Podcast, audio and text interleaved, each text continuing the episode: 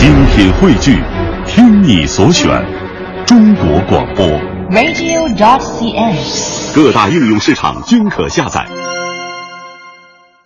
探寻文化渊源，感受文化魅力。听众朋友，大家好，这里是中央人民广播电台香港之声数码广播三十二台的文化之旅节目，我是谢哲。各位好，我是曼斯。这距离二零一五年香港渣打马拉松赛啊，还剩下一个多月的时间。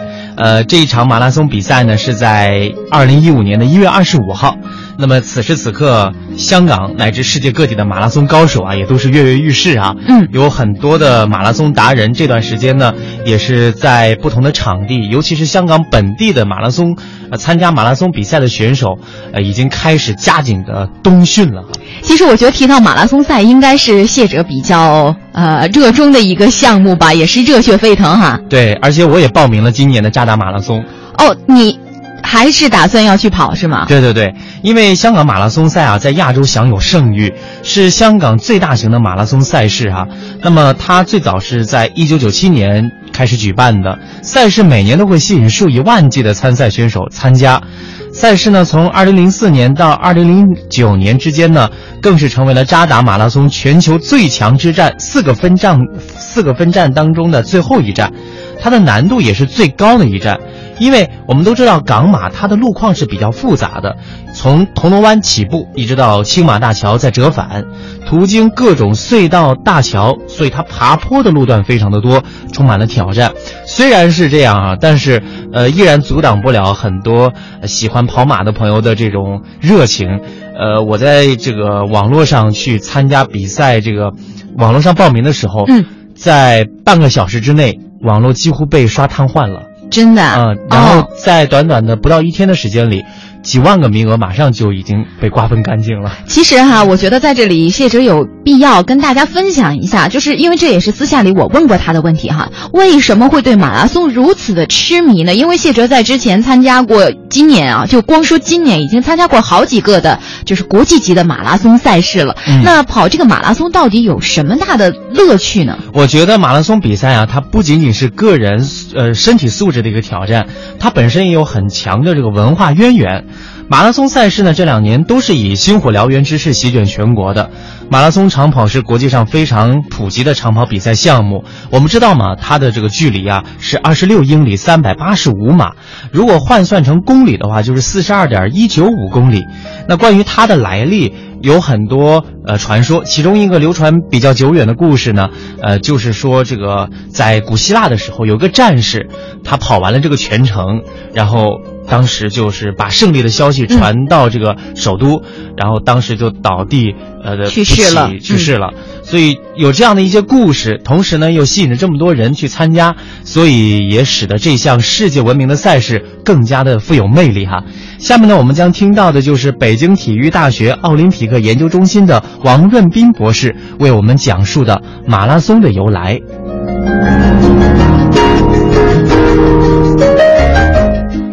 搜索古今中外文化经典，探寻大千世界奇闻渊源。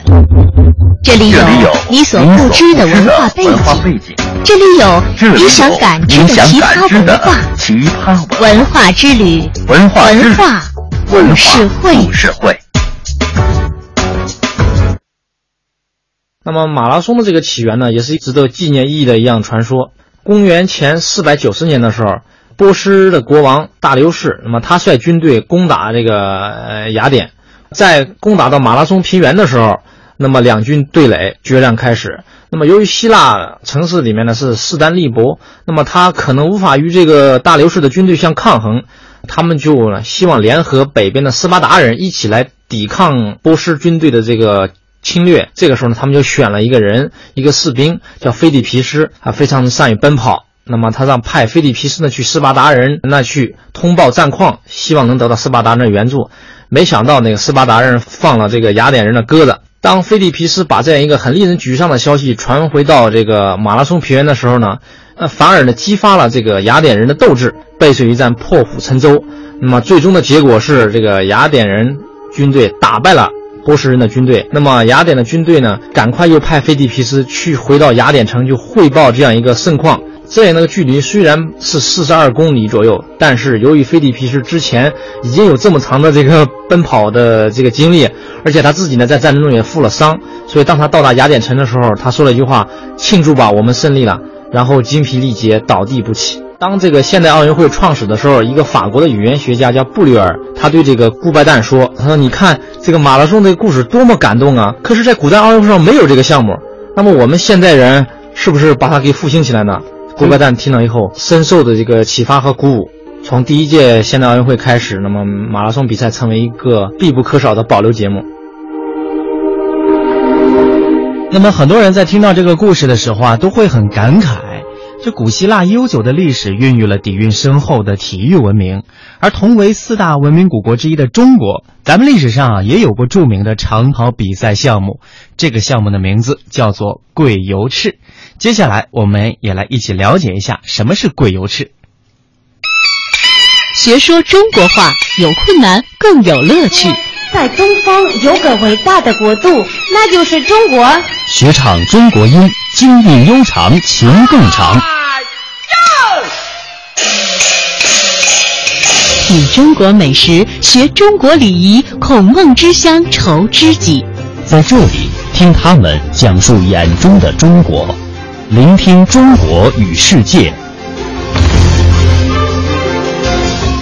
聆听中国与世界，我们来了解什么是贵油赤。贵油赤这三个字啊，要给大家好好的介绍一下哈。贵呢，就是昂贵的贵；油是理由的油；赤呢，就是赤橙黄绿青蓝紫这颜色的赤。嗯，贵油赤听起来、呃听起来有点奇怪哈、嗯但是的确这个名字啊，我们查了一下，确实它不是汉语，这个名字来源呢是蒙古语，就是赛跑的意思。那么大家记住了，贵油赤就是蒙古语当中赛跑的意思。那么贵油赤呢，作为一种体育比赛，它起源于元朝时代。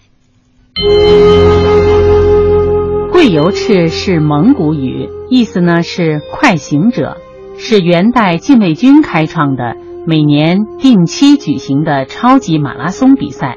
这种长跑在元大都和元上都都分别举行。元大都的贵由赤起点为河西务，终点为大都皇宫；元上都的贵由赤起点为泥河，终点呢为上都宫中。二者距离为一百八十华里。比赛从清晨开始，参赛者一律被长绳拦在起跑线后面，号令一下，长绳放开，众号手蜂拥而至，一路风尘，大约六个小时以后，比赛结束。第一名赏白银一锭，第二名呢赏绸缎衣服四套，获得第三名的赏他三套。其余跑完全程者各赏一套，这是何等壮观的现代马拉松比赛啊！从距离上看，一百八十华里约为现代马拉松的两倍。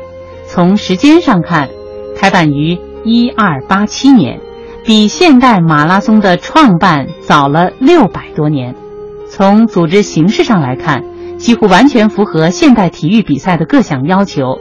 贵游赤长跑赛。在古代体育史上有着特殊的地位，在一定程度上促进了长跑项目的开展。哎，听到这儿啊，可能以后大家就不用再羡慕像古希腊，嗯还有了这个马拉松项目啊。因为我们也有，哎，叫贵油赤。哎，你知道吗？我以前在参加马拉松比赛的时候，看到有一些呃赛跑的朋友，他的这个 T 恤上啊，啊，他就呃有这样的一个标语，就是“中华贵油赤”。当时你是不是不懂什么意思啊？对，后来我就查了一下资料，哦，原来是这么样一个有文化内涵的称谓啊。嗯我在想以后如果中国呃其他的一些城市在举办这个马拉松比赛的时候，嗯不妨会组织一些贵油赤的这样的队伍哈，或者说直接的就把这个贵油赤的这个呃旗号给打出来。你看这贵油赤它的距离是一百八十华里，它换算成公里的话呢，它是远远超过了马拉松的这个标准路程四十二公里的。嗯，所以我就在想，其实咱们中国的祖先哈、呃，本身就擅长奔跑，而且也有过这样的一些非常好的长距离奔跑的项目。我们不妨呢，把它再光复一下，看看将来是不是有一些朋友感兴趣的话，组织一下呃非常有趣的桂游赤的比赛呢？